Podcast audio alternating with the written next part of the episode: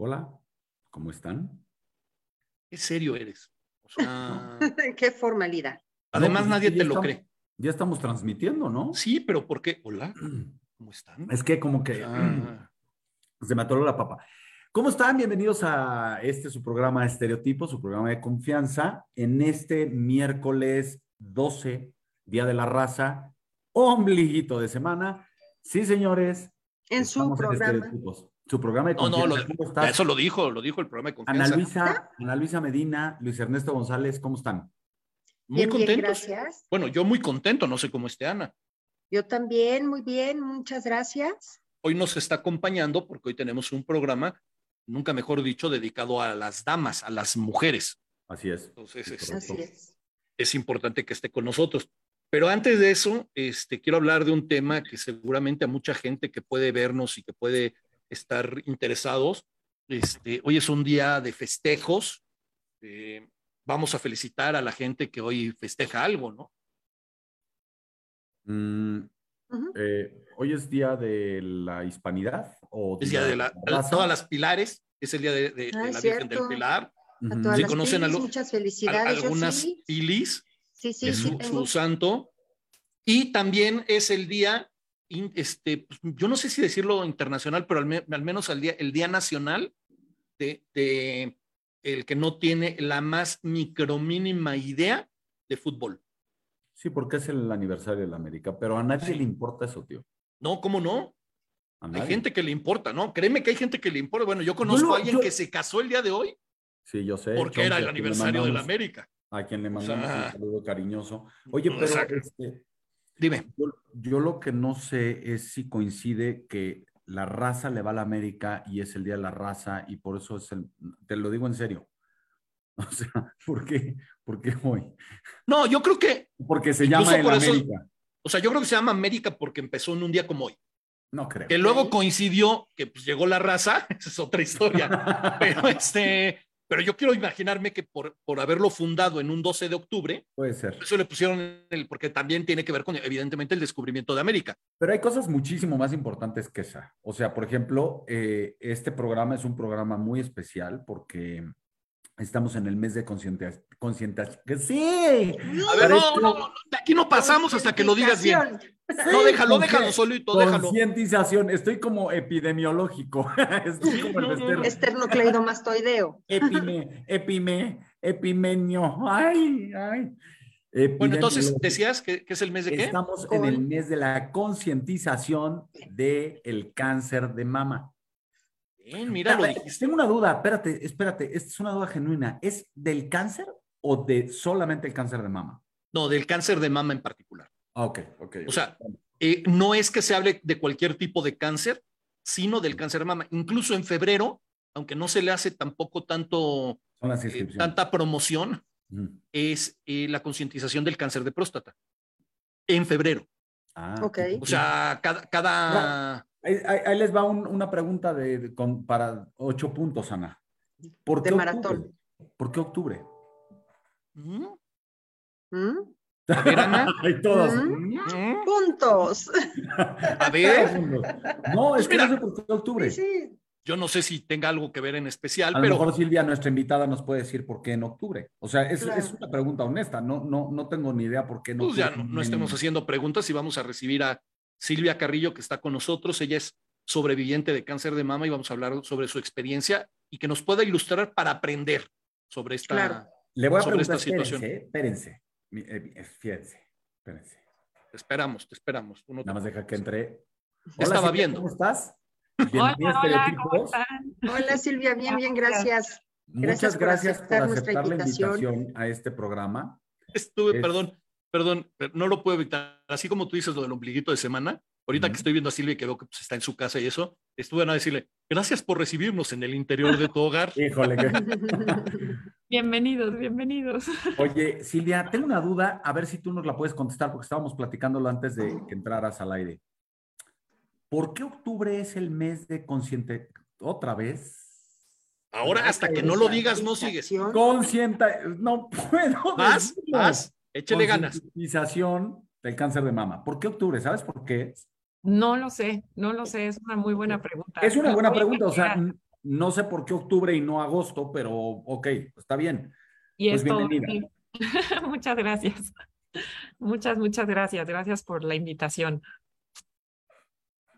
Yo te voy a decir una cosa, para nosotros es eh, muy importante. O sea, creo que en este programa ha habido eh, más invitadas mujeres que hombres a lo largo de la existencia de este programa.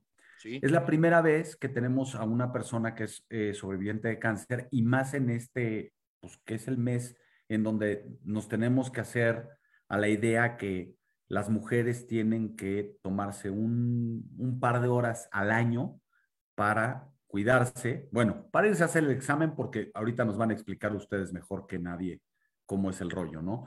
Pero cuéntanos un poco tu historia, Silvia. Perdón, perdón, Silvia, perdón que te interrumpa, pero antes, antes de entrar, porque acabo de investigar, eh, se decidió octubre, lo decidió la OMS, que octubre en todo el mundo fuera, fuera el mes para la concientización. ¿Pero hay alguna razón?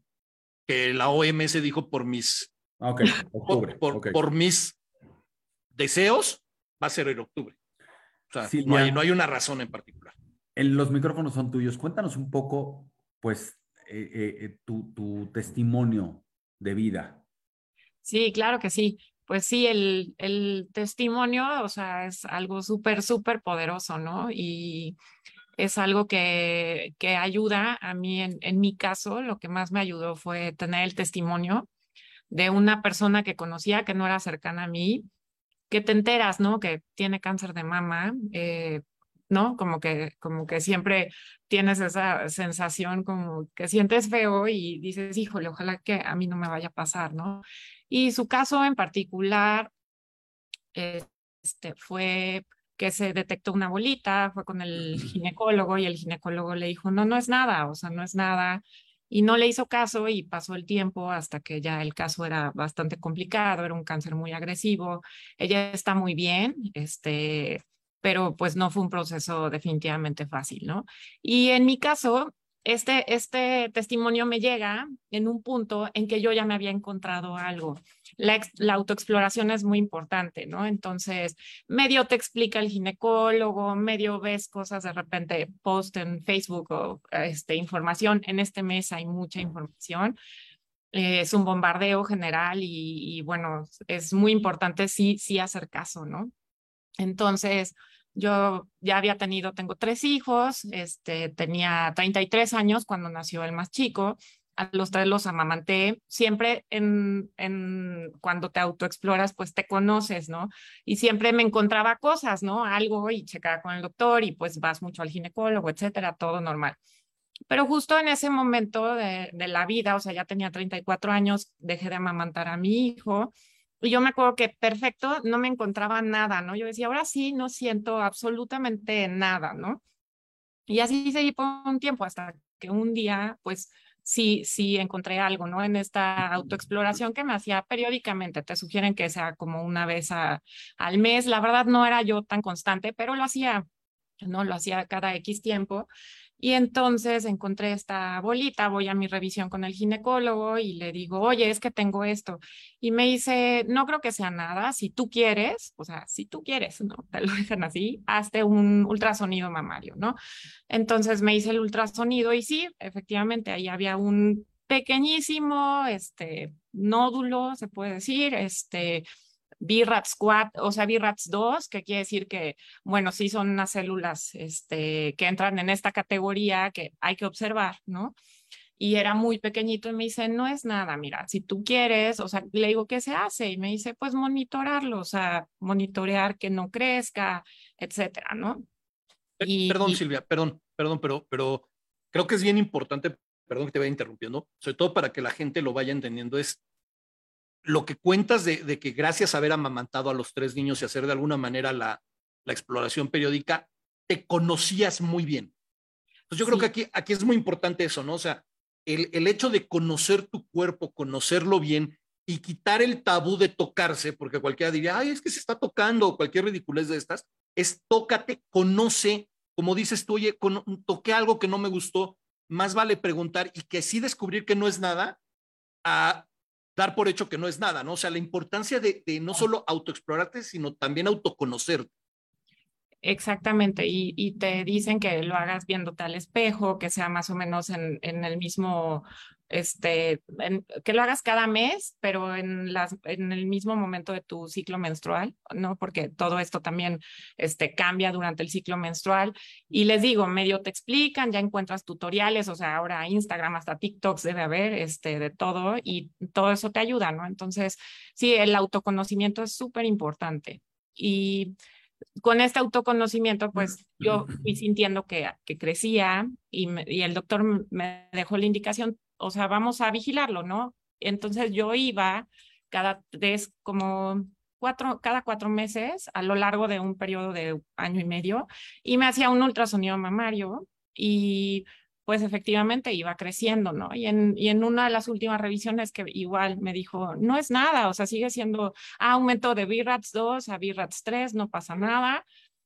Me llega este testimonio y dije, como que no me late, quiero irme a hacer otra vez este, el ultrasonido. Creo que en ese momento ya habían pasado cuatro meses y perfecto, un día de la nada, así me podía ver como si fuera con la punta de un lápiz abajo de un globo, hagan de cuenta, un micropuntito, o sea, ya sobre la piel, ¿no? Entonces dije, ahí está, o sea, he crecido muchísimo, ya voy al, al ultrasonido le hablo a mi doctor, le digo, oye, es que ya es BRAPS 4, ya el radiólogo me dijo, pues, o sea, chécalo con, con tu doctor.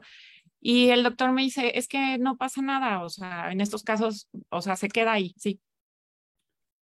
Cuando, es que estoy pensando en tu ginecólogo, eh, no es momento de decir, híjole, ¿por qué yo estoy, o sea, a ver, a lo mejor tú estás muy preocupada, no, es que tú estás muy preocupada y llega un momento que quizás hasta te obsesionas por hacerte un ultrasonido con un periodo de tiempo muy corto. Y si tu propio doctor te dice, no, hombre, pues no, no pasa nada y no pasa nada, no te empiezan a venir pensamientos de, pues tengo que ver a otra opinión. O sea, ¿no, no te pasó por la mente? Tal cual. Eh, pues sí, tienes que escuchar a tu cuerpo y seguir tu intuición, ¿no? Esa, esa o sea, también es súper importante. Y sí, o sea, te quedas, tienes, vas al ginecólogo, tienes a tus bebés, te quedas con tu ginecólogo, le tienes confianza, ¿no? Pero es un ginecólogo para tener bebés, ¿no? O sea, para que te ayude, te acompañe en ese proceso. La verdad es que ya llega una edad, ya no vas a tener bebés, por favor, cambia a un ginecólogo con otra especialidad, ¿no? Y, eh, yo lo que les recomiendo es un gineco-oncólogo que sabe y va a estar al pendiente, ¿no? De cambios que pueda haber en, en ti, en tu matriz, en ovarios, en todo tu cuerpo. Él está al pendiente de de otras, otras señales, ¿no? No está al pendiente de como bulas, etcétera, ¿no? Entonces, sí es muy, muy importante. Interesante lo que, lo que recomiendas, ¿no? Oye, estás yendo con el este, oncólogo, no, con el ginecólogo que ha sido toda tu vida, desde que, déjame decirlo así, pasas de niña a mujer, o sea, empiezas tus ciclos menstruales y todo lo que, lo que conlleva esto. Tienes hijos, digamos que es más o menos lo, lo, lo que vas dándole seguimiento normal, pero ya en el momento en que tu cuerpo llega, digamos, a un punto de estabilidad de que ya no vas a tener más hijos o que ya por edad ya tienes que empezar a revisar otras cosas, pues nunca está de más decir, oye, pues eres un tipazo, pero me paso con alguien que sea un poquito más especialista o experto. Es, muy interesante lo que planteas. Sí, totalmente, porque de hecho, una como mujer muchas veces por falta, pues sí, de experiencia, porque uno va aprendiendo las cosas conforme vas llegando a cierta edad. Uno piensa, como dice Silvia, que el ginecólogo es tu ginecólogo y es tu doctor de cabecera para lo que es tu, tu cuerpo y, y todos tu, tu, o sea, todo el aparato reproductor femenino, ¿no? Pero hay ginecólogos para cada parte, por así decirlo. No está el obstetra, que es el que cuida del embarazo, está el ginecólogo oncólogo, que es el que ve toda esta parte de las bolitas, tumorcitos, este, quistes, pueden ser miomas, ¿no? Y, y, está el ginecólogo, o sea, son tres, ¿no? Es el obstetra, el oncólogo y... Y el otro.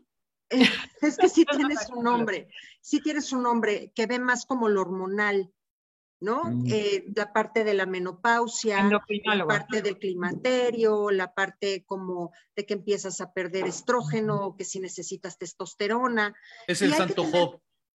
hay que tener mucho cuidado con eso, porque muchas veces uno se va con la finta que, el que te ayudó a que trajeras a tus bebés al mundo va a ser el que se va a ocupar de lo que sigue y no, es hay que tener mucho cuidado sobre todo con el ginecólogo que escoges para que siga todo el proceso de hormonas para cuando llegas a lo que es la menopausia.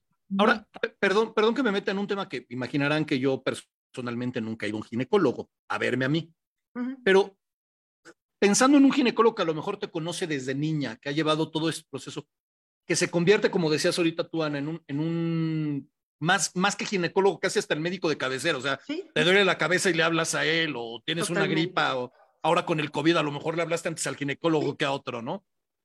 No sería responsabilidad del ginecólogo decir, oye, a ver, yo voy de aquí a acá.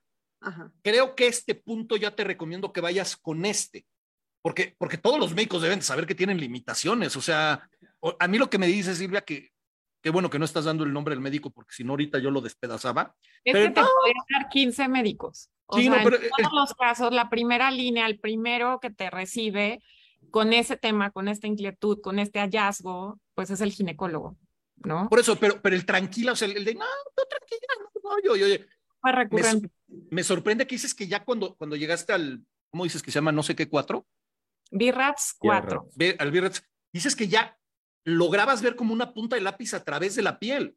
Sí. O sea, eso, eso, perdón, a mí me dice tranquilo y le digo, tranquila tu mamá, güey. O sea, ya me lo estoy viendo a través de la piel, no, no es, no es nada más la sensación. Normal, ya había, en cuatro meses se duplicó, ya cambió a BIRATS 4 le hablé a mi ginecólogo, él estaba de vacaciones en Argentina, me acuerdo muy bien, y regresaba, fue antes de Navidad y regresaba como en tres semanas, ¿no? Y dije, bueno, o sea, ya le digo, necesito que me lo saques. O sea, ante la incertidumbre, entre tenerlo adentro de mi cuerpo y tenerlo afuera, pues prefiero que esté afuera y que no sea nada, pero que esté fuera de mí, ¿no? Y, y, me puse muy firme, me mantuve muy firme. Y todavía el regreso de vacaciones, yo decía, bueno, ok, Navidad, Año Nuevo, Día de Reyes, o sea, la familia, etcétera, todo tranquilo. Sí tenía esta cosita así como que latente, me voy a, me voy a operar, ¿no? Me voy a hacer una biopsia, etcétera. Ya llegó el día, ya estaba el doctor de regreso, súper tranquilo, me hicieron la biopsia. Ese es otro punto. O sea, una biopsia no te la debe hacer un ginecólogo, te la tiene que hacer un oncólogo, ¿no? Porque en mi caso, pues me hacen la biopsia, este, pues resultó que pues no era, ya se suponía que ya era una uva, pues no, era un limón, ¿no? O sea, adentro ya era un limón. Entonces, este, como no es su especialidad, pues corta, pero no lo corta completo, ¿no? O sea, que pudo haber sido esa, pudo haber sido mi única operación, ¿no? Si hubiera estado hecha correctamente, ¿no? Entonces, ya se manda patología, perfecto, te vas a tu casa, te tienes que recuperar porque aunque es ambulatoria, pues es una cirugía y de la nada, pues ya tienes que ir a los resultados. Ya desde que llegué al consultorio ya vi la cara del doctor, o sea, este, pues salió que es cáncer, o sea, si es cáncer, en ese momento ya se te nubla todo, se te cae el mundo, sientes que estás aplastada, ¿no? Este, que todas las paredes te vienen encima, el techo, etcétera. No es mi, especial, no, es mi especialidad, vamos al piso 10 con el oncólogo, ¿no? Entonces, llegas y, pues, pues sí, es una, es una noticia súper abrumadora. Y aparte, en el proceso, o sea, en mi caso fue un mes desde el diagnóstico, desde ese día hasta que ya fue la cirugía, que después de un ir y venir, ¿no? Entre médicos, entre que si te dan confianza, unos te dicen una cosa, otro, porque todo empezó por, vamos a hacer, volverte a abrir porque el tumor no estaba completo. ¿No? No se retiraron los bordes. Entonces, te tenemos que volver a abrir.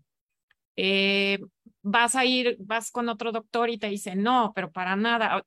O sea, y luego te dicen, te quito un lado. Y luego vas con otro y te dice, pero para nada. O sea, te tienes que quitar los dos lados porque ese tipo de cáncer es muy, muy frecuente que lo desarrolles en el otro seno, ¿no? Etcétera. Entonces vas tomando opiniones vas buscando doctores, pidiendo recomendaciones, etcétera, hasta que ya llegas con el que dices, es él.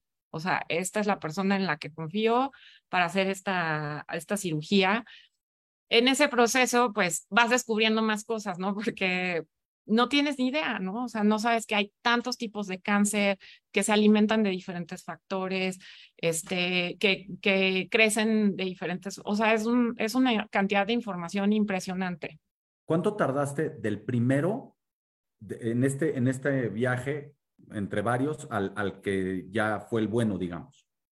Cinco doctores. Fueron cinco, cinco doctores. Pero en, en tiempo, en el lapso de tiempo para ya programar cirugía, yo creo que fueron tres semanas y esperar a que llegara el momento. O sea, lo hiciste muy rápido, fue muy pronto, está bien. Sí, sí, sí, Bien pensado. Como, o sea, no, no hay tiempo que perder, ¿no? Eso también es muy importante. O sea, ya estás ahí, sí. Ana, habla sin, sin, prender su micrófono, entonces le cuesta un poco más entender. Perdón. Es que hay mucho ruido en casa, perdón. Este, Silvia, ¿qué sigue después de, de un diagnóstico así? Fíjate que yo he escuchado mucho y es algo que a mí en lo personal no es que me moleste, pero no me agrada, que se oye mucho decir, échale ganas, depende mucho de la actitud que tú tengas para salir adelante. A mí, en cuanto a enfermedades y sobre todo de este tipo, no estamos hablando de una gripa y no estamos hablando de, de un acné, estamos hablando de algo serio y que por supuesto, por supuesto yo dudo mucho que cualquier persona salga y diga, qué buena actitud tengo, voy a salir adelante. Hombre, no pasa nada, me voy a ir a echar un, helado. O sea, no lo veo así. ¿Qué sigue después de un diagnóstico y qué es lo que espera una persona saliendo de, de ese consultorio médico que en ese momento es como el peor momento que, puedas vivir en tu vida. ¿Qué esperas tú al salir de ahí? El, ¿Con quién lo comunicas? ¿Qué esperas que esa persona haga por ti? Y, qué es lo que no esperas que alguien diga o haga? ¿Qué sigue después de un diagnóstico así? Después de ese diagnóstico, la verdad es que tienes que procesarlo. O sea, se lo tienes que comunicar a tus papás, a tu círculo más cercano, ¿no? A tus hermanos, cuñados, etcétera. A los hijos nos esperamos, están muy, muy chiquitos, eh, pero ¿qué pasa? Que las dudas que tienes tú y el panorama que ni siquiera puedes visualizar tú, pues lo tienen diez veces, ¿no? Los demás. Entonces, son mil preguntas, mil inquietudes, obviamente, pues se preocupan mucho, se ponen a investigar, lo peor que puedes hacer es meterte a investigar en el Internet, es como consultar el periódico El Metro o algo así, o sea, la nota roja. Entonces, de verdad que todo mundo se empieza a abrumar y pues te abruman mucho a ti. Y lo que yo hice, la verdad, fue compartírselo en un inicio al menor este, número de personas posible, o sea, quien no tuviera que enterarse de primera mano, porque sí, las palabras son muy poderosas y la verdad, pues hay gente que hace comentarios que a lo mejor no son con mala intención, pero son muy desatinados, ¿no? Muy, muy desatinados. ¿Sí? te los quieres ahorrar, o sea, no necesitas esa energía, o sea, ya con bastante tienes que estar lidiando porque pues ni siquiera sabes qué va a pasar, ¿no? O sea, sí, sí me pasó que al final del proceso, sí me di cuenta que todo el tiempo estuve parada como al borde de un precipicio con neblina y no te das cuenta que realmente ahí te pudiste haber herido, ¿no? O sea, estás en, estás en modo supervivencia, así me decía una persona que quiero mucho, que en el camino ya no está con nosotros, pero me acompañó en todo este proceso muchísimo. Me dice, es agarrar el toro por los cuernos y hacer lo que sea necesario hacer, pero lo vas descubriendo en el camino, ¿no? Entonces te, te empiezan a preguntar o te dicen, ay, sí, eso le pasó a mi tía, ya se murió, ¿no?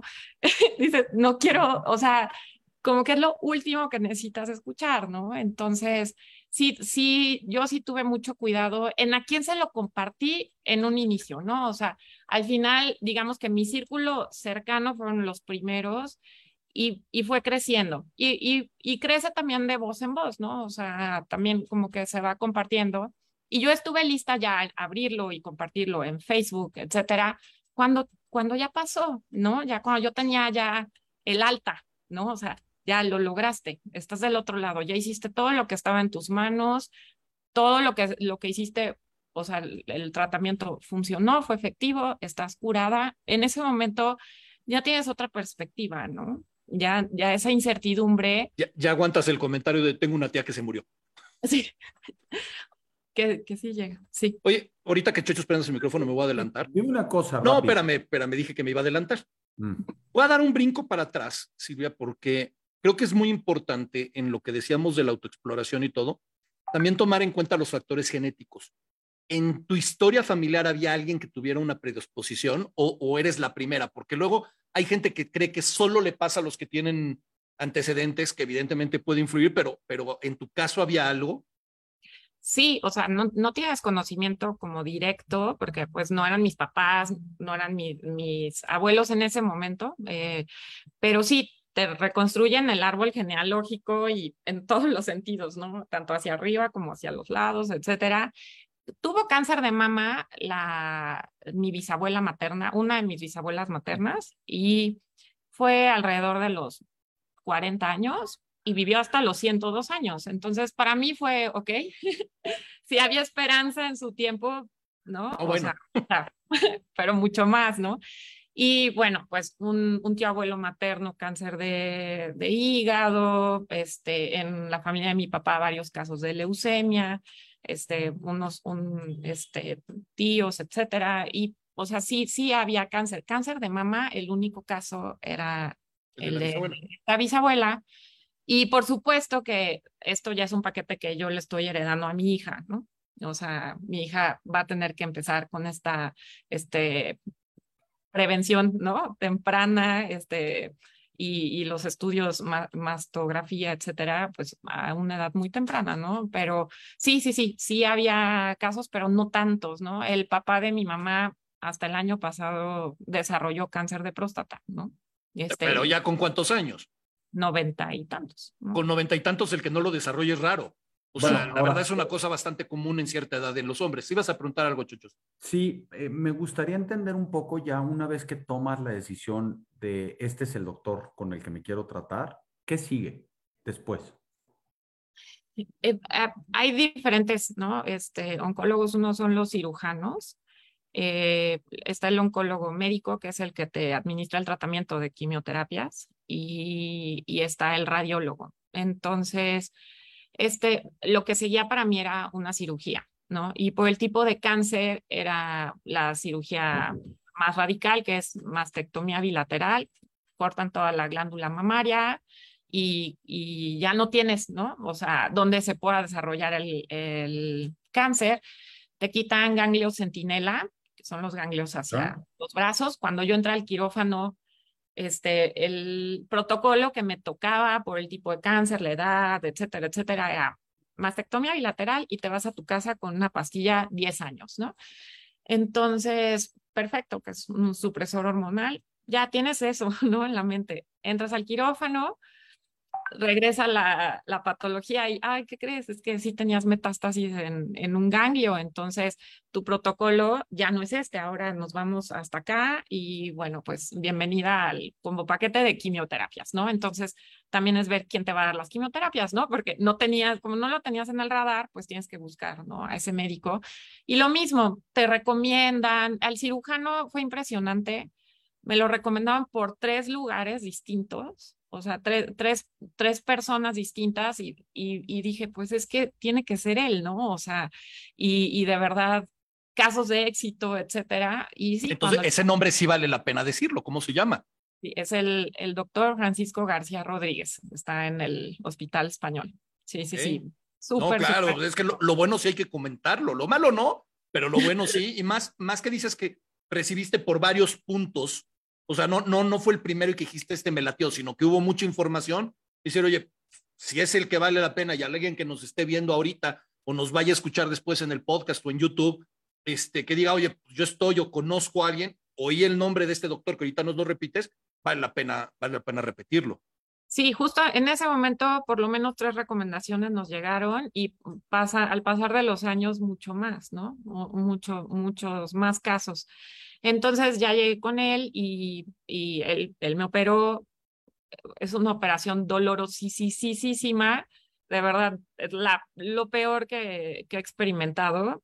Yo soy muy resistente al dolor, pero la verdad es que sí es cierto. O sea, me quedé muy tranquila. Él me dijo, ya, mastectomía bilateral y te olvidas, porque me daba risa en ese momento, como que risa nerviosa, vas a vivir hasta los 80. ¿No? O sea, ya, ya estás curada, después de la cirugía ya estás curada. Y yo decía... Le hubieras dicho, no me limite, mi abuela llegó hasta los 102. Sí. sí, deme más años. Y este, la verdad, o sea, muy dolorosa la cirugía, pero pues vale la pena. O sea, vale, vale la pena. O sea, sí, en realidad te da mucha tranquilidad, mucha tranquilidad, ¿no? Entonces ya voy a las quimioterapias, ya encuentro al, al médico que me, que, que, me sigue viendo hasta ahorita, que me sigue tratando, y fueron cuatro quimioterapias que son muy fuertes. Este, no recuerdo el, el medicamento, es la quimioterapia roja, es muy famosa. Eh, cada tres semanas, este, muy, muy pesadas, quieres flaquear, quieres tirar la toalla. De verdad que dices, ya, de verdad vale la pena, claro que vale la pena, ¿no? Y después 12 de Taxol, 12 quimioterapias que eran cada semana, que con esa quimioterapia que era más light, yo me sentía más intoxicada, ¿no? Todavía. Entonces dices, es que sí es esto, o sea, ¿qué le estoy haciendo a mi cuerpo, ¿no? En el proceso, o sea, tantos químicos, no será peor, etcétera. Quieres flaquear, este, y, y de repente vas encontrando este, señales en el camino, ¿no? Y, que tienes que seguir, tienes que seguir. Y ya mi alta vino, o sea, en enero fue mi diagnóstico, en febrero fue mi mastectomía, en marzo empecé las quimioterapias, después de seis meses, ya, o sea, fue otro PET, otro, otro chequeo general y ya no fui candidata para radioterapia y entonces ahí empezó este tratamiento con esta pastilla que voy a tomar por 10 años. Ahorita acabo de cumplir 5 años con el tratamiento. En, en agosto terminé mis quimioterapias hace 5 años. Ya 5 años te vas a, te pasas, pasas a otro nivel, ¿no? Ya, este, de, eh, pues sí, alcanzas, alcanzas tu, tu curación, ¿no? Voy, voy a hacer un mal, mal ejemplo, sí, claro, felicidades. Pero, pero ahorita que decías, cuando llegas a estos cinco años como, como por escalones, recuerdo un poco como, como la gente que va a Alcohólicos Anónimos cuando cumple un año y le dan la medalla o la, o la ficha por cumplir un año, ¿no? O sea, vas dando estos, estos pasos hacia adelante, que aparte el, el, darlo hacia adelante es muy positivo, pero además es decir, y lo voy dejando todo atrás, ¿no? O sea, cada vez está más atrás todo esto. Sí, lo, lo, dejas atrás. Voy a hacer una pregunta eh, que sé que va a ser difícil contestarla, pero que creo que es muy importante, va un poco de la mano de lo que preguntaba hace rato Ana. Ahorita nos comentas, llega el diagnóstico, te simbra el mundo, se te, se te cierran las paredes, el techo, el piso, eh, se te vuelve negro como de película, me imagino. Y hay en particular cuatro personas junto a ti en tu vida diaria, que es tu marido y tus tres hijos. Ahorita comentaste que con los hijos tardaste más, pero me imagino que para el periodo de llegar a la operación ya tenían que saberlo los niños. O sea, entró mamá al hospital, ¿a qué va al hospital, no? Y luego viene el proceso de la, de la quimioterapia. Y eres, y, perdón, de verdad no quiero sonar muy fuerte, pero, pero es la realidad. Y creo que lo importante de estos temas es hablar con la realidad. En ese momento eres paciente, pero también eres mamá y también eres esposa y eres hija y eres hermana. Tiene que haber alguno que hayas dicho, aquí dejé de ser algo. O, durante X tiempo, en serio, renuncio a tal cosa. O sea, ¿cómo se, cómo se, se mezcla todo eso? Sí, yo creo que dejé de ser todo. Eh. O sea, fue un momento en que tenía que, que estar para mí, ¿no? Eh, con los niños fue, o sea, me dolían mucho porque les hablan en la escuela, ¿no? El cáncer y, y yo me acuerdo un mes antes, ¿no? De que todo este show se desencadenara que nos encontramos a, a, un pequeñito, pues que no tenía pelo y, y, tú sabes, ¿no? Que está en un proceso y mamá se va a morir, ya sabes, o sea, como que lo vieron y sintieron feo y yo después decía, es que para ellos, o sea, es que eso es lo importante también del lenguaje que ahorita quiero retomar, Ana, que me desvié, pero es que es, es muy importante que somos nosotros los que relacionamos el cáncer directamente con muerte, ¿no? Y, uh -huh. y y ok, a la gente le dices, es que este, eres una campeona, una guerrera, un, un luchador, etcétera, pero es algo que no eligieron hacer. O sea, sí están dando todo lo que pueden de sí, se están agarrando de todo lo que pueden, pero no es algo que eligieron, lo están haciendo porque no les queda de otra. Y, y si pierden esta lucha, esta guerra, pues no es su responsabilidad, no es su culpa. ¿no? Entonces. Claro. Muy importante eh, que lo digas. Sí, entonces esto, relacionarlo con temas bélicos, pues no es algo positivo, ¿no? O sea, es algo que ya de por sí es, o sea, ensombrece toda la, ensombrece toda la situación, ¿no? Entonces es muy importante este, el lenguaje, ¿no? El lenguaje que, que utilizamos y, y, obviamente el concepto de, de cáncer que tenía mi hijo mayor en ese momento, pues era de muerte, ¿no? Era, era un concepto desolador, ¿no? Entonces no dices cáncer, pero dices mamá está enferma, ¿no? O sea, mamá la van a operar, mamá va a estar una semana en el hospital, mamá va a regresar a la casa y pues no te puede cargar, no se puede agachar, no puede, ¿no? Y mamá le van a poner una medicina y se va a sentir muy mal y entonces pues pierdes el pelo. Yo lo que hacía era, si te compras una peluca, tratas de que sea lo más parecido, pero es por tus hijos, ¿no? O sea, para la verdad no era por vanidad, ¿no? O sea, sí, sí hay una parte de eso, como que no quieres que nadie que no tenga que enterarse se entere, ¿no? Porque pues yo seguía yendo a ver a clientes, este, seguía trabajando, etcétera, y no quieres que lo primero que te pregunten sea eso, al contrario, estás en ese, en ese lugar tratando de no pensar que estás dentro de, dentro de este, ¿no? Caos que es el cáncer, ¿no? O que te voy a decir una cosa, me parece que es, eh, híjole, eh, yo tengo amigos que están en el proceso, pasaron el proceso de alguna enfermedad de cáncer, pero me parece muy mal gusto que alguien pregunte. O sea, digo, si estás enfermo, pues digo, se ve, ¿no? Es como, a mí luego me dicen, ay, estás pelón. No, güey, pues no me veo en el espejo todos los días. Pues claro que se ve, ¿no? Y a lo mejor si no te sientes muy bien, a mí, digo, lo que pasa es que mis respetos, que sigues trabajando, que siguen este, que siguen la vida en el, en el día normal, en el día a día, y era lo que yo te quería preguntar específicamente. ¿Cómo se vuelve hoy que ya no, que ya estás libre de cáncer, tu vida vuelve a la normalidad? Siempre te quedas con ese, híjole, me tengo que estar cuidando mucho más a pesar de que sé que ya me hicieron todo, o sea, todo el tratamiento completo. O sea, ¿cómo, cómo funciona la vida después de todo el tratamiento? Pues sí tienes como otra conciencia. No es que no vuelvan emociones, ¿no? Este, como que, que, que no valen la pena, digamos, a tu vida sí creo que ves todo con un lente diferente y ya no se te cierra el mundo por cualquier cosa, ¿no? O sea, sí, sí sientes que, que lo puedes lograr, ¿no? O sea, lo que sea, este, lo puedes enfrentar y lo puedes solucionar y lo puedes, este, resolver, etcétera, ¿no? O sea, no solo cuestiones de salud, sino lo que sea, cualquier situación que se te presente en la vida, tiene solución y a lo mejor antes sí se te hacía chiquito el mundo o se te cerraba el mundo por situaciones que no valían la pena, ¿no? O sea, no valían la pena. Entonces, ya no, ya no centras tu atención en cosas que no son importantes, ¿no? Este, eso, eso creo que, que sí, mentalmente tienes como una coladera de, de a qué le das peso, ¿no? Okay. Oye, Silvia, eh, antes de entrar del, al, al, programa, mientras nos estamos platicando nosotros y contigo, pero es algo que quiero retomar al aire, es, eh, estamos en octubre, el mes de la, de, de la conciencia contra el cáncer de mama, los monumentos en reforma los iluminan, eh, la comercial mexicana es la tienda rosa, los parabuses están llenos de, promoción y publicidad relacionada con el tema. Y, y, así va a ser el resto de octubres, ¿no? O sea, una persona que pasó todo lo que tú viviste, que lo más bonito de todo es poder contarlo. Sin lugar a dudas es lo más bonito, pero, pero no por contarlo dejó de ser menos duro, dejó de ser menos difícil, dejó, como decías, esos momentos de flaqueza de yo ya la próxima no voy bajo ninguna razón, ¿no? O sea, porque, porque lo, o sea, hay momentos así. El que sea el recordarlo, el recordarlo, el recordarlo, ¿cómo, cómo es ese vivir en, en octubre?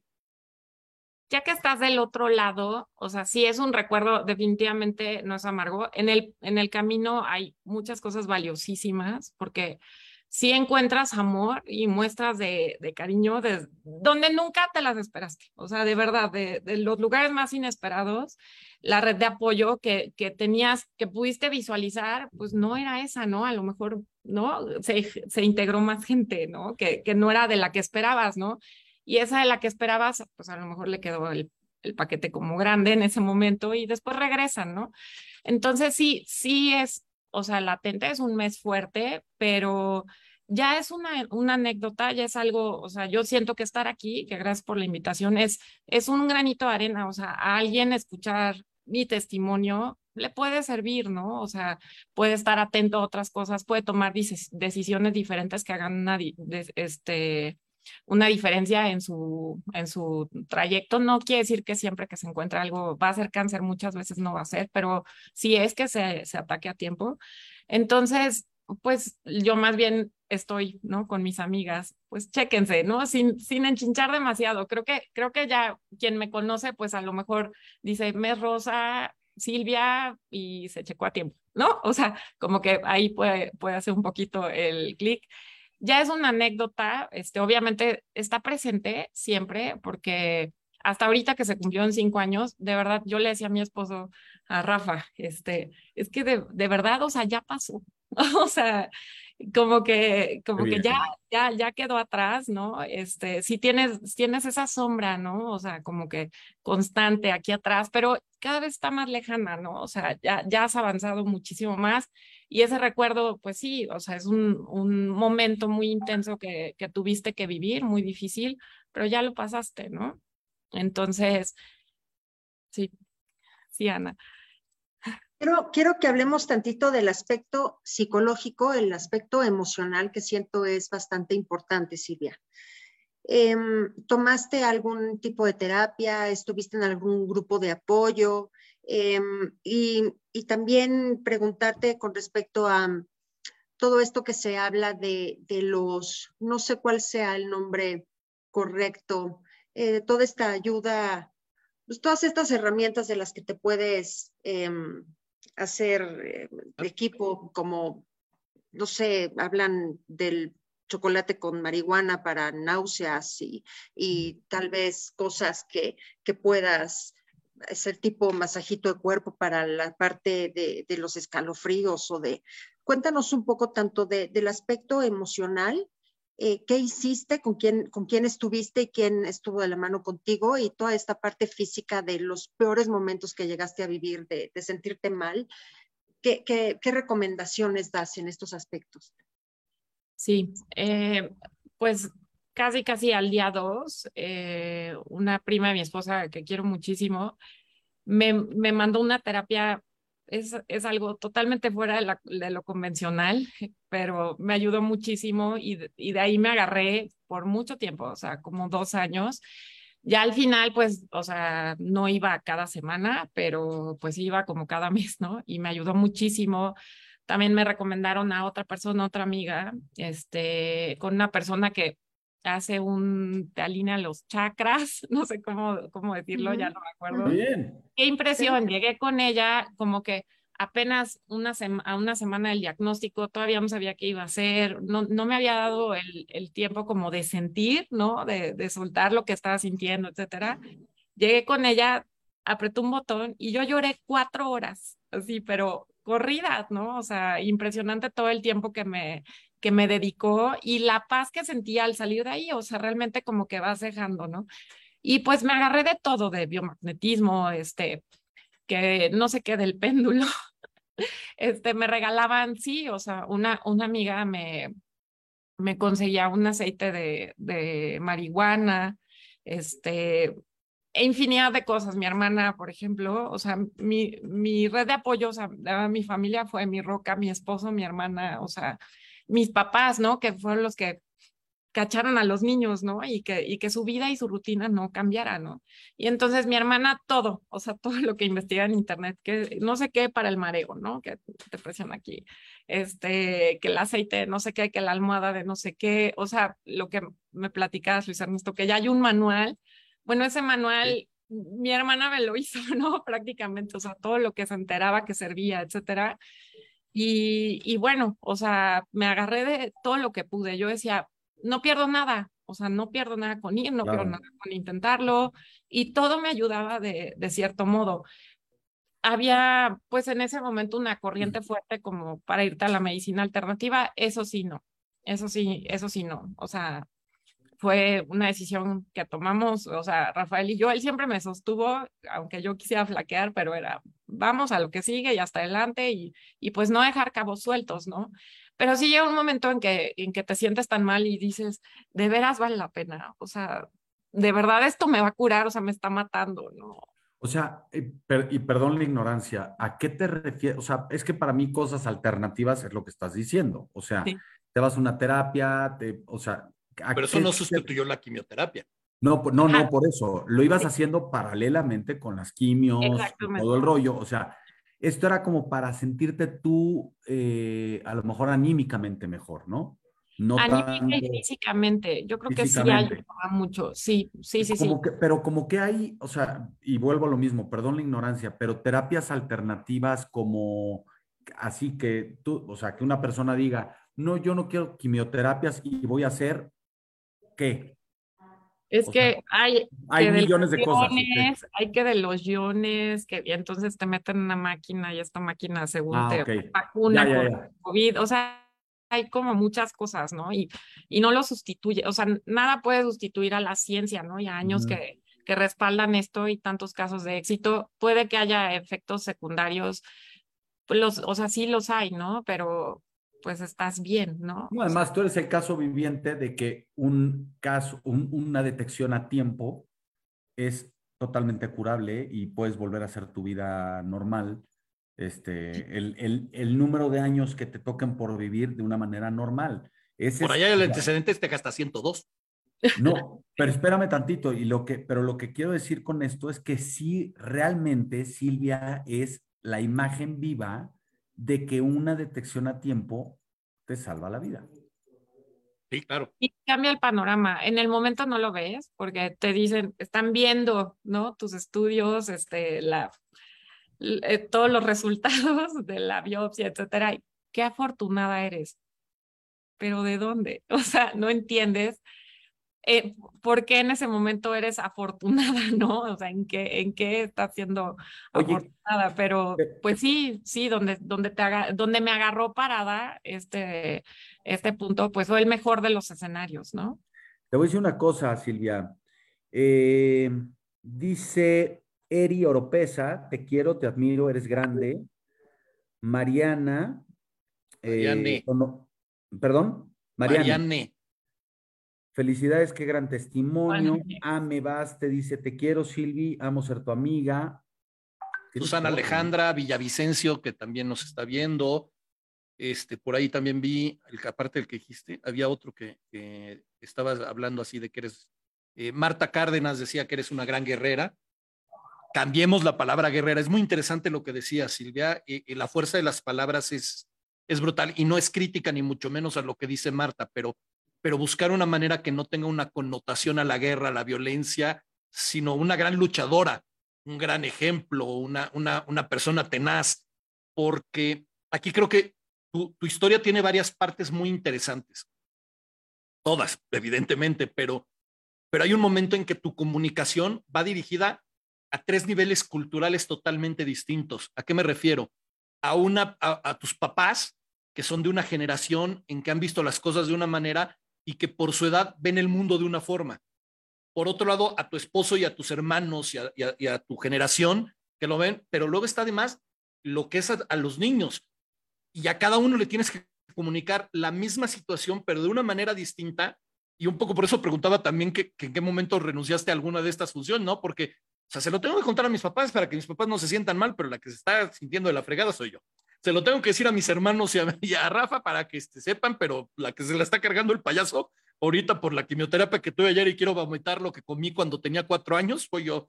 Y luego llegan los niños que a lo mejor se están peleando porque son niños. Tampoco les puedo decir que me siento tan mal. O sea, es, es un manejo de emociones, de comunicaciones. O sea, es bien importante cómo, cómo trasladar esto a todos los demás, ¿no? la verdad es que todos lo, todos lo padecemos, o sea, todos se enferman, ¿no? O sea, tu esposo lo último quiere ver, verte enfermo. Yo me acuerdo a mi mamá, yo la veía súper mal, o sea, súper, me veía y se soltaba a llorar, ¿no? Entonces, yo decía, yo tengo que sentirme bien, o sea, no puedo lidiar con esto, ¿no? Pero pobrecita, ella encontró su red de apoyo también, ¿no? Este, todos lo padecemos, los niños es impresionante, pues todo lo perciben, todos se dan cuenta, ¿no? Y yo lo que trataba, yo estaba tumbada en la cama todas las horas de escuela, llegaban de la escuela, comía con ellos, se los llevaban al club, regresaban del club, me volví a levantar de la cama, estaba con ellos.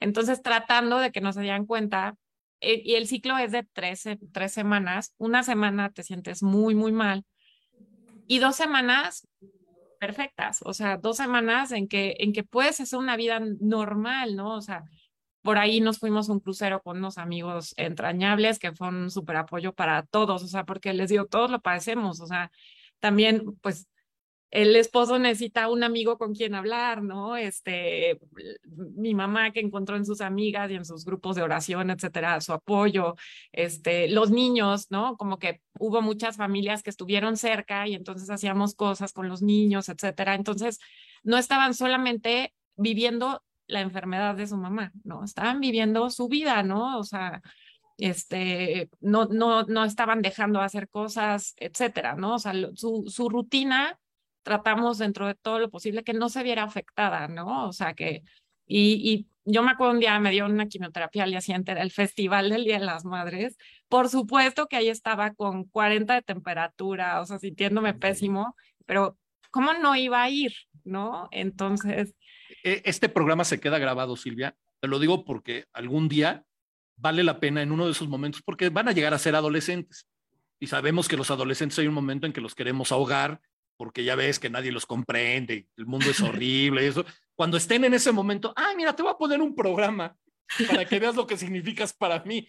Porque sí, mis respetos, me quito el sombrero que después de la quimioterapia, ir a aguantar a los niños. Mamá, soy Paquito, ya no haré travesuras de verdad habla impresionantemente bien de ti, de verdad, brutal. Ana. Oye, Silvia, y al día de hoy cuéntanos un poco de qué cambios hiciste de hace seis, siete años atrás al día de hoy en cuanto a tus hábitos, eh, tu alimentación, eh, tu pensamiento, tu día a día. Cuéntanos un poco qué ha cambiado y quién es Silvia hoy por hoy. Bueno, en cuanto a alimentación, ejercicio y todo, en realidad cuando me enfermé estaba en el mejor momento. Entonces yo decía, entonces, ¿vale la pena? O sea, ¿vale la pena comer lo que como, no comer nada de azúcares, nada de, ¿no? Lo que está súper este, estigmatizado como nocivo para la salud. Hacía muchísimo ejercicio, o sea, en mejor forma no me pudo haber agarrado, ¿no? Y luego dices, primero, entre el por qué y para qué, eh, pues bueno, o sea, en ese momento fue mi mejor momento físicamente y, de, y gracias a eso pude afrontar la enfermedad como la afronté, ¿no? O sea, eh, el ejercicio me ayudaba muchísimo, me, me desintoxicaba totalmente. Le decía, aparte a mi esposo, vámonos a caminar, o sea, necesito mis endorfinas, necesito, este, ¿no? Como que, como que cambiar toda mi química y sudar, etcétera. Entonces, eso realmente a raíz de eso ya me relajé, ¿no? Ya como que como que disfruto más la vida y pues me como las papas y me como el pastel y, ¿no? Con moderación, ¿no? Pero es que ni siquiera me tomaba una copita de vino, o sea, era a ese, a ese extremo, ¿no? O sea, que, que no disfrutaba y pues Ahora creo que lo hago al revés. A veces me paso, ¿no? De hacerlo holgado, pero, pero ya, lo, ya lo vivo diferente, ¿no? Y, y, disfruto más, este, hasta esas pequeñas cosas, bueno, grandes cosas, ¿no? La comida. Tenemos que comer todos los días para vivir y, y bueno, este, ya mi relación con, con ese aspecto es distinta. Eh, cambios, por ejemplo, llegó a mí la meditación. Este, unas amigas muy queridas me enseñaron a, a meditar, es una meditación consciente con ojos abiertos, porque no, o sea, como que otras técnicas no se me, no se me habían dado, no me había sentido conectada. Y es algo que hago todos los días, o sea, voy manejando, como, como es consciente, es con los ojos abiertos, es repetir un mantra, etcétera. Y inmediatamente, ¿no? Como que ya todo empieza a fluir, eso me ayuda mucho. Este, también mi actitud frente a los problemas, ¿no? Como que si hay situaciones, pues, que me causan enojo, que me causan angustia, eh, etcétera, etcétera, pero siento que las puedo procesar más fácil y las puedo enfrentar más fácil, se, se puede decir. Y, y, pues no sé, o sea, realmente quiero, quiero ser merecedora de esta segunda oportunidad, ¿no? O sea, mayores cambios que eso no he hecho, pero pues doy, trato de dar lo mejor de mí a todos los que me rodean siempre y, y de verdad que, que tiene que ser algo como dar sin esperar nada a cambio, ¿no? Eso es, eso es algo que veo, o sea, como que lo que, lo, o sea, lo que te llena es que salga de ti, ¿no? Voy a hacerte una pregunta rara. No, no lo dijimos al principio porque hoy a quien invitamos es a Silvia Carrillo, el ser humano que vive una experiencia y que nos está contando su experiencia. Eh, pero para la gente les comento que Silvia es arquitecta, bueno, arquitecta, arquitecta, y, este, y muy buena, igual que, que Rafa, su marido. Y mi pregunta va, va, va, por ese lado. Este, ¿Tu trabajo sientes que de alguna manera se influyó, cambió? Hoy piensas en cosas que a lo mejor antes no pensabas, eh, en una remodelación, decir, oye, hay que pensar en cosas, por ejemplo, voy a decir una locura, en los baños. Yo antes los baños me valían gorro, no pensaba en ciertas cosas y ahora sé que el acceso para si vas a entrar corriendo a vomitar, hacerlo de una, o sea, de alguna manera pudo haber influido también en tu, en tu trabajo. Ahorita que lo dices, yo creo que sí. sí, como que ya por lo menos los baños principales los diseñas para todas las etapas de la vida, ¿no? Este, sí, sí puede ser un poquito. Y creo que antes sí nunca he sido como de imponer mi gusto personal, ¿no? O sea, como que siempre he pensado que mi trabajo es hacer realidad el sueño de las personas que me contratan, ¿no? No va a ser mi casa, los que van a vivir ahí son ellos, ¿no? Entonces, es hacerla a su gusto, etcétera. Obviamente, ¿no? Sus ideas y sus, sus expectativas, etcétera, trasladarlas a algo, ¿no? Estético y que, y que sea armonioso, etcétera. Pero definitivamente después de esto, o sea, mi enfoque es hacer el proyecto para cada, cada quien, o sea, no para mí, ¿no? O sea, no, no trato de, imponerme. Sí, si algo se va a ver muy feo y se va a ver muy mal, me mantengo muy firme, ¿no? Pero, pero sí, creo que esa parte un poquito como del ego del arquitecto, como que, como que no, o sea, ya, ya, ya eso, ese chip por completo, si lo tuve en algún momento muy presente. Sí. Oye, una pregunta. Eh, eh, hablas mucho de las redes de apoyo. Estas redes de apoyo son pues tus círculos más cercanos, pero ¿hay algún tipo de, de asociación o de grupos de donde la gente que, que, esté padeciendo cáncer vaya y se apoye o se, se apoye en, cualquier, en cualquier sentido, ¿eh? se apoye en, el sentido social, en el sentido laboral, en el sentido, eh, eh, este, ¿cómo se dice? Psicológico, emocional. Gracias, Ana. ¿Tú vas a ese tipo de cosas o fuiste? O sea, ¿tienes idea de, de, ese tipo de redes?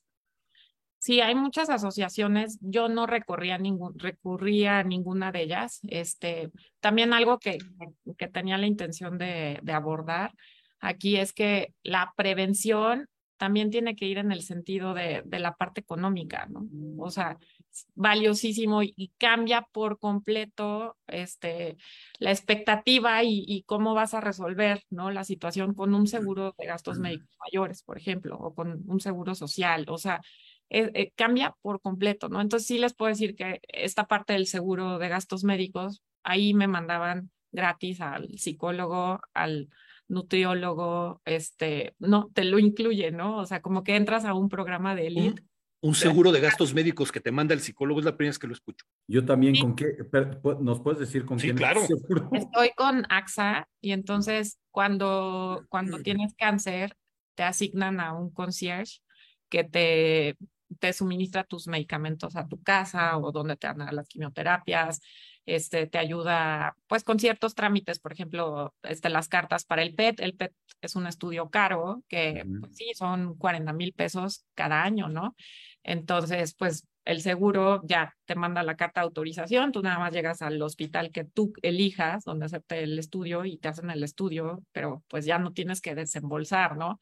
Este, análisis clínicos, o sea, las revisiones pues sí son periódicas. Cada, ahorita estoy yendo cada cuatro meses al doctor, pero al principio iba cada dos y cada dos meses, solamente en las revisiones, pues eran 15 mil pesos en estudios, ¿no? Entonces es, es, es, y eso, que eso no fue el tratamiento, no fueron las cirugías, o sea, porque mastectomía bilateral, obviamente la parte estética, o sea, el, el cirujano plástico, entonces viene la reconstrucción, entonces te ponen un catéter, o sea, me acuerdo mucho de un caso de, de una maestra del kinder de, de mis hijos, que estaban juntando, vendiendo algo para comprar este, un catéter para ponérselo a una hermana que estaba en tratamiento.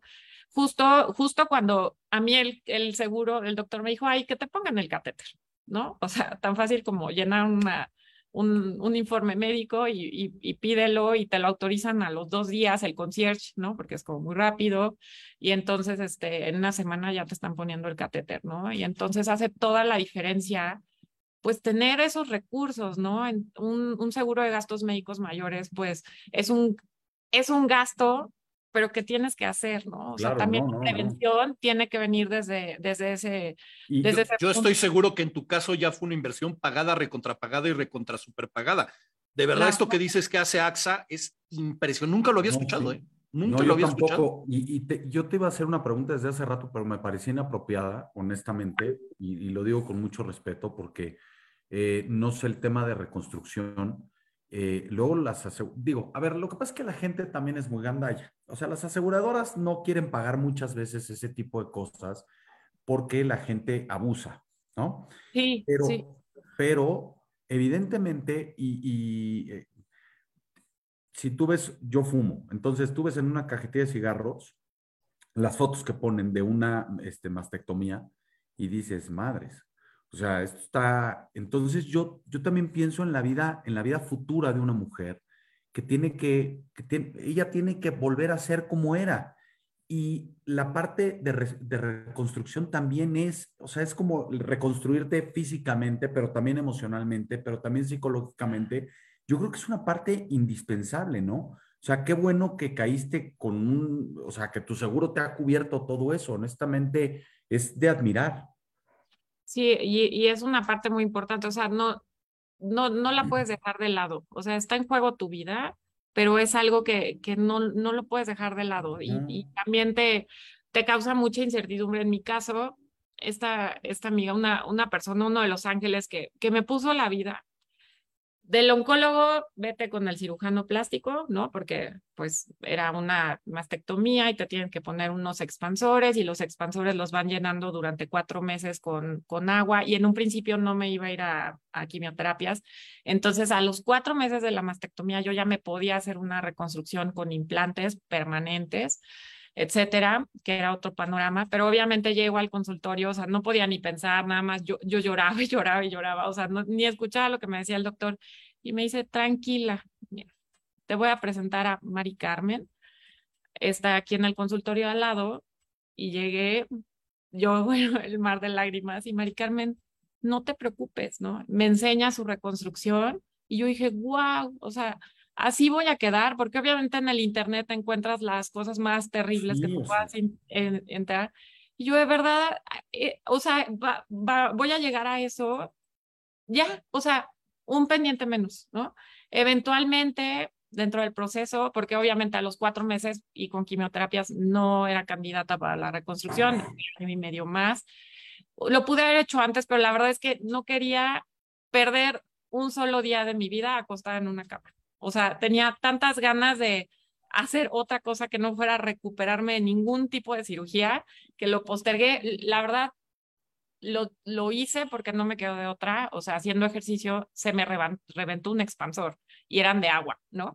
Se ponchaba, pero pues el agua, ¿dónde se va, no? Entonces, tenía que ir al cirujano otra vez, me lo volví a inflar, a llenar de agua y, y otra vez se volvió a, a, ponchar. No podía seguir así mucho tiempo. Todavía me di el lujo de decir, ay, va a pasar mi cumpleaños, acá las graduaciones, bueno, cierres de ciclo de los niños, no sé qué, vacaciones, a tal día me opero, ¿no? O sea, todavía se pudo hacer así.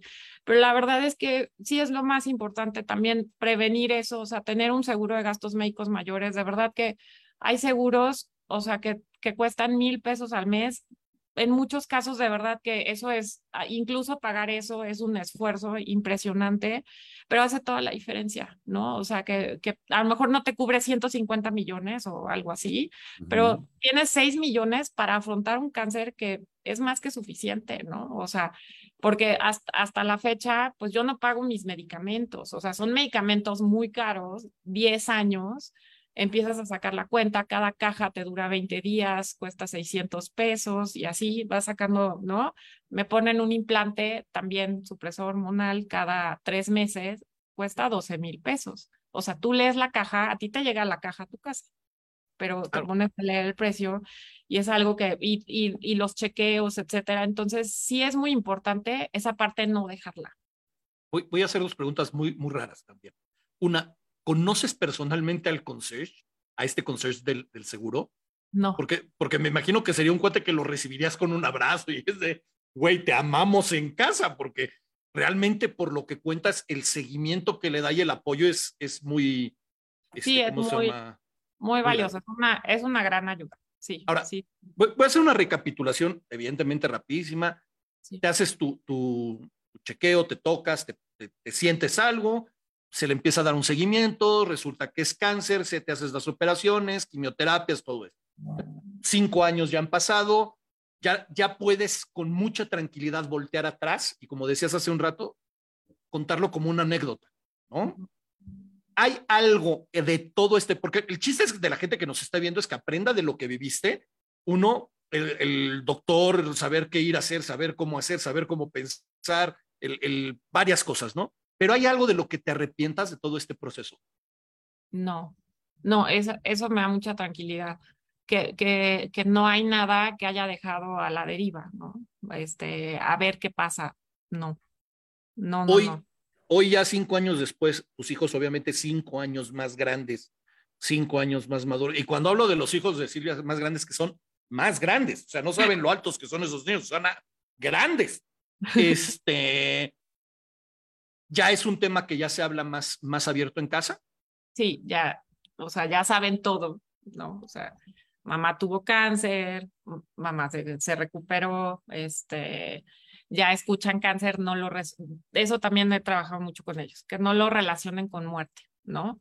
O sea, es, un, es una situación, un punto en la vida de una persona que, que va, va, va a simbrar todo, o sea, lo, lo va a cambiar, lo va a revolver, etcétera, pero al final tiene, un, tiene solución, ¿no? Y, y parte de esta solución, pues, viene de la mano con la prevención, ¿no? Entonces, sí, ya saben todo. Ana, apague tu micrófono, pues sabes que si no, no te escuchamos. Sí. Yo otra vez volviendo a, a, la actitud, creo que ahí está la respuesta y ahí está justo la aguja en el pajar, ¿no? Creo que más que la actitud de decir, voy a salir adelante y hoy voy a brillar junto con el sol y todos los astros y voy a, no, creo que la actitud más bien es esto, el me sentí algo, agarro el toro por los cuernos, voy al doctor. Voy al doctor, lo escucho y de ahí, pues me muevo al especialista que, se va a encargar de el problema que, tengo, ¿no? Encontrar al especialista indicado.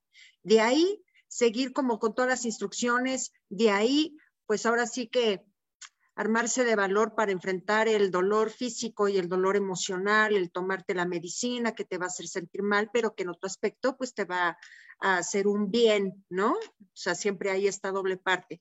Creo que, creo que aquí estoy encontrando la definición de, de tener una buena actitud y la buena actitud es esa, el tener el valor y tener el amor propio y el tener el, el, el agarre de decir, lo voy a enfrentar, voy con el doctor, voy a hacer lo que el doctor me diga, y sobre todo es enfrentar ese, ese miedo, ¿no? Ese miedo a lo, a lo que el cuerpo está sintiendo que es lo, lo, más fuerte. Creo que acabo de encontrar la respuesta de tener una buena actitud. Es eso, ¿no, Silvia? Si me permites, qué, bon qué bonito si lo dijiste, Ana. Estás inspirada. Y si me permites este, complementar lo que acabas de decir, Ana, sí. eh, por, lo, por cómo lo cuenta Silvia, Silvia lloró, a lo mejor se enojó, a lo mejor hubo días que estuvo bajoneada, pero lo hizo rápido, o sea, fue, ella fue avanzando y, como por lo que nos está contando ahorita que ella hace ejercicio y es corredora y así, ella yo creo que dentro de su tren de pensamiento fue haciendo todo en un proceso y dijo, pues si ya está aquí, vamos a hacerlo lo más rápido posible. Yo creo que todas esas cosas, aunado a lo que dices, es que hoy sea un caso ganador. Claro. Sí, sí, sí, sí. No todos los casos son iguales. Eh, algo que les quería decir que en mi caso sí es como, pues ya lo he esperado, me encontré una bolita, ¿no?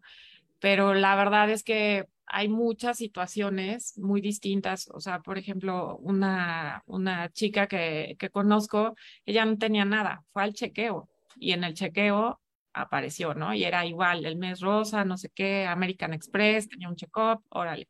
Y no, ella no se había encontrado nada, no se había sentido nada, sí se había autoexplorado, pero hasta que estuvo ahí con la radióloga salió. Otra, otra mamá, otra este, mujer que tuve la fortuna de conocer y acompañar, ¿no? En esto, porque eh, a ellas dos las he podido acompañar, ¿no? Simplemente necesitas alguien con quien hablar, o sea, nadie entiende lo que estás sintiendo tú, ¿no? Más que alguien que está en, lo mismo o, lo ha vivido, ¿no?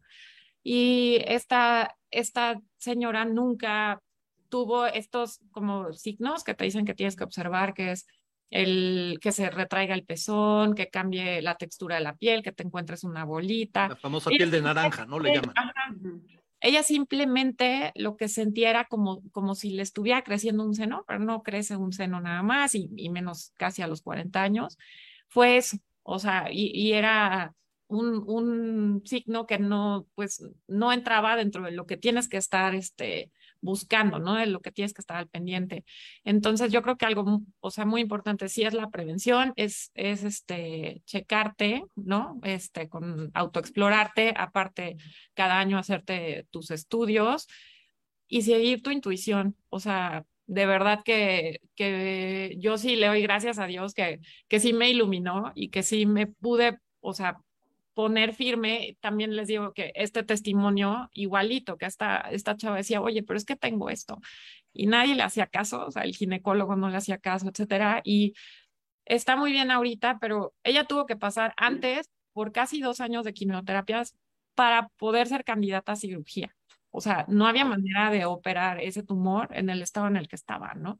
Era muy agresivo. Entonces, como o sea, tener todos estos aspectos cubiertos y también ver qué seguro de médico vas a tener, etcétera, o sea, es muy importante.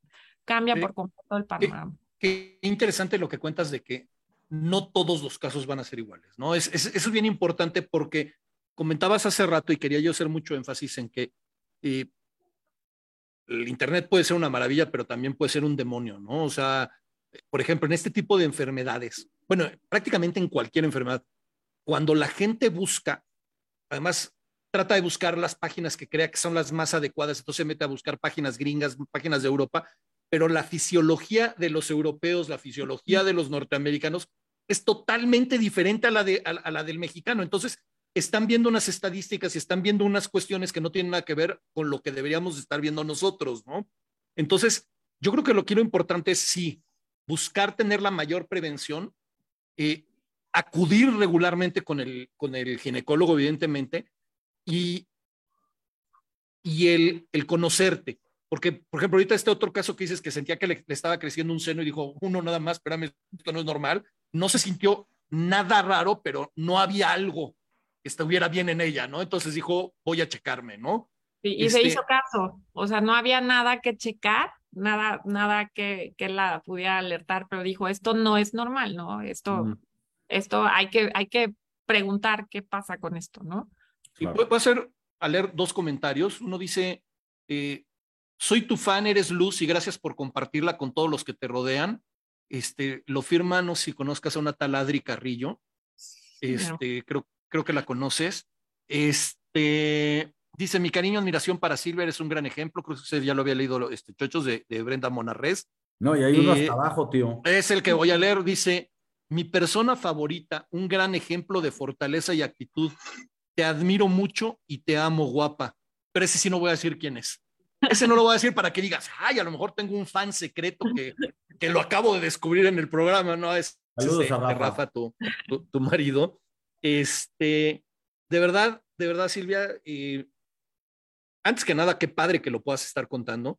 Qué padre que lo puedas estar contando con una sonrisa qué padre que puedas estar diciéndolo, y lo digo de verdad como, te voy a contar una anécdota de mi vida. Mm. O sea, así como puedes contar que un día fuiste en Disney y descubriste que el cuate que estaba abajo de la cabeza de Mickey Mouse era una mujer, puedas contar que esta también es una anécdota, ¿no? O sea, no, a lo que voy es, ya es una anécdota de tu vida, o sea, ya es algo que viviste, ya es algo que lo puedes contar, ya es algo eh, que no, no, no tiene que ser un lastre, no tiene que ser, es, es parte. Y, nosotros tenemos una, una tradición en el, en el programa, Silvia, que obviamente hoy no podía dejar de, estar con, con, nosotros en este programa, y es eh, a modo de agradecimiento, eh, darte el, el este, diploma de, estereotipos, para la gente que nos escuchen en los podcasts en Spotify, Apple Podcasts o Radio, se los voy a leer. Dice, es un orgullo para nosotros nombrarte estereotipa honoraria por haber participado en el programa con el tema La mejor lucha es la conciencia, dándonos la oportunidad tanto al público como a nosotros de profundizar más sobre tan importante tema, además de permitirnos crecer un poco más como mejores seres humanos. Gracias por inspirarnos y enseñarnos a ser valientes. Siempre contarás con la amistad y el agradecimiento de Ana Luisa, el Chochos y el tío. Silvia Carrillo, estereotipo número uno, sin lugar a dudas. Gracias, muchas gracias. No, al contrario. Gracias, gracias chicos, de verdad. No, al contrario, gracias a ti por tu testimonio, por tu valentía, por tener paciencia y, y, y de contarnos esto que a lo mejor hubo momentos agridulces en la vida, pero que nos lo cuentas con, con, tanta, pues con tanta paz, o sea, como que transmites una, una energía muy bonita y yo estoy muy agradecido porque nos hayas regalado este, esta hora y cachito y nos hayas contado. Eh, evidentemente muchas personas después de hoy empiezan a escuchar el programa ya sea en YouTube o en, este, o en los podcasts, entonces es de mucho valor tu testimonio. Muchas gracias, Silvia. Muchas gracias. Yo les quiero decir, no tengan miedo, no tengan miedo. Y sí, lo que decían hace rato, sea, como papá, como esposo, como hermano, alientan a las mujeres que están alrededor de ustedes a que se chequen, ¿no? O sea, desde la prevención, les digo, tanto económica como este, los chequeos, etcétera, es muy importante. Y si hay algo, no tengan miedo. O sea, qué miedo no hacer nada al respecto. O sea, si hay algo, chéquense, chéquense vayan al médico, sigan su intuición, busquen opiniones, no lo dejen al, al ahí se va, o sea, actúen, actúen porque de verdad, si actúan a tiempo, cambia por completo el panorama y, y, se, y de verdad no va a estar padre, es algo que no quieres, no, no te gustaría tener que vivir, o sea, sí, claro. pero de verdad pasa y lo dejas en el pasado y es algo de lo que aprendes, de lo que creces, de lo que sí te cambia, pero te cambia para bien y, y definitivamente te enriquece, ¿no? O sea, toda, toda, toda enseñanza, ¿no? Te enriquece y, y aprendes muchas cosas. Ana. Muchísimas gracias, Silvia, por contarnos tu experiencia. Este, qué bonito el poderla contar así y poder contar con, con el amor de, de, tu marido, de tu familia y toda la gente que, que, estuvo contigo en el camino. Siento que es de lo, de lo más importante y de lo que más afortunada puedes llegar a sentirte, el haber encontrado gente que te apoyara con amor y con comprensión sobre todo. Creo que en, en casos como cualquier enfermedad, de lo que más necesitamos es de la comprensión, del amor y, y del apoyo de, las, de los seres que están a, nuestro, a nuestro lado y que están cerca, más allá de, juzgar y más allá de ver lo que estamos haciendo mal, ¿no? Este, muchas gracias por, por haber sido eh, pues tan, tan sincera, honesta con, con toda esta plática y pues mi admiración para ti, Silvia. Muchísimas gracias. Gracias, gracias, gracias. Hay un comentario, dice eh, María Elena Cabrera, ¿sí es Cabrera? Sí. Dice, felicidades Silvia, soy amiga de tu mami, gracias por compartir e invitarnos a hacer conciencia. Un abrazote. Este, voy a hacer algo que nunca habíamos hecho, eh, porque nunca se había prestado, no por otra cosa. Eh, el diploma ya lo tienes, ya lo tienes de manera virtual. Ahí junto voy... al de arquitecta, lo tienes que imprimir y ponerlo al lado, evidentemente. Les mando una foto. Este, eh, después de lo que nos has platicado de, de estas redes, eh, yo, yo llamaría más allá de red de apoyo, de este círculo de apoyo que ha sido toda tu familia y a la cual tengo el, de verdad el gustazo de conocerlos a todos, este, diles que de ese diploma un pedacito lo merecen sí. también ellos, sin lugar a dudas, ¿no? O sea, qué ganas de darles diplomas a todos, pero pues tampoco se andan regalando así como así, pero sí merecen sin lugar a dudas un pedacito porque eh, estoy seguro que el que estés tú hoy platicándolo más allá de todo lo que nos contaste, de cómo luchaste, de todos esos esfuerzos como el ir al Festival del Día de la Madre, del Me Levanto, del Corro, del Le Hago, le todo, si no hubiera sido por Rafa, si no hubiera sido por tus papás, si no hubiera sido por tus hermanos y si no hubiera sido por tus hijos, hoy el programa sería totalmente diferente, sin lugar a dudas. Entonces ellos también merecen un pedacito de ese, ese diploma. Totalmente, totalmente. Y a toda la gente que nos está viendo, les recuerdo que a partir de mañana este programa está en YouTube y también lo pueden escuchar en Apple Podcast, en Spotify, en iHeartRadio, así como Silvia que hace ejercicio, si quieren hacer ejercicio, lo pueden hacer. Y algo que es muy importante y lo decimos siempre, y no lo decimos por nosotros, más allá de que le den like para que llegue más gente, coméntenlo, que este es un programa que se necesita compartir, porque hoy no estamos compartiendo nada más cultura y entretenimiento, hoy estamos compartiendo salud, que el compartir el programa de hoy con alguna persona, probablemente le estemos ayudando para salvar su vida. Vean que este programa, este testimonio que nos está dando el día de hoy, Silvia, eh, el compartirlo a alguien le puede salvar la vida. Y si yo me enterara que este programa sirvió para salvar la vida a una persona, me sentiría el ser más pleno y satisfecho del mundo. Y, si alguien lo puede hacer, pues yo creo que también se sentirían bien, ¿no? Quiero pensarlo. ¿Algo más, jóvenes? No, nada. Los veo muy serios, entonces. No, es que yo te estoy oyendo porque estás como menólico de la Merced, pero no, está muy bien. Este, yo nada más les quiero dar nuevamente las gracias. Nos vemos el próximo miércoles a las 8 de la noche. ¿Quién va a estar de invitado? ¿Me pueden decir? Ah, es una sorpresa, no vas a saber. Ah, sorpresa. Ok, perfecto. Ah. Entonces, no se pierdan el programa el próximo miércoles, 8 de la noche, aquí en Facebook Live. Los esperamos. Muchas gracias. Buenas noches. Gracias, chicos. Gracias, a todos por estar aquí. Muchas gracias. Nos vemos el miércoles que entra. Gracias.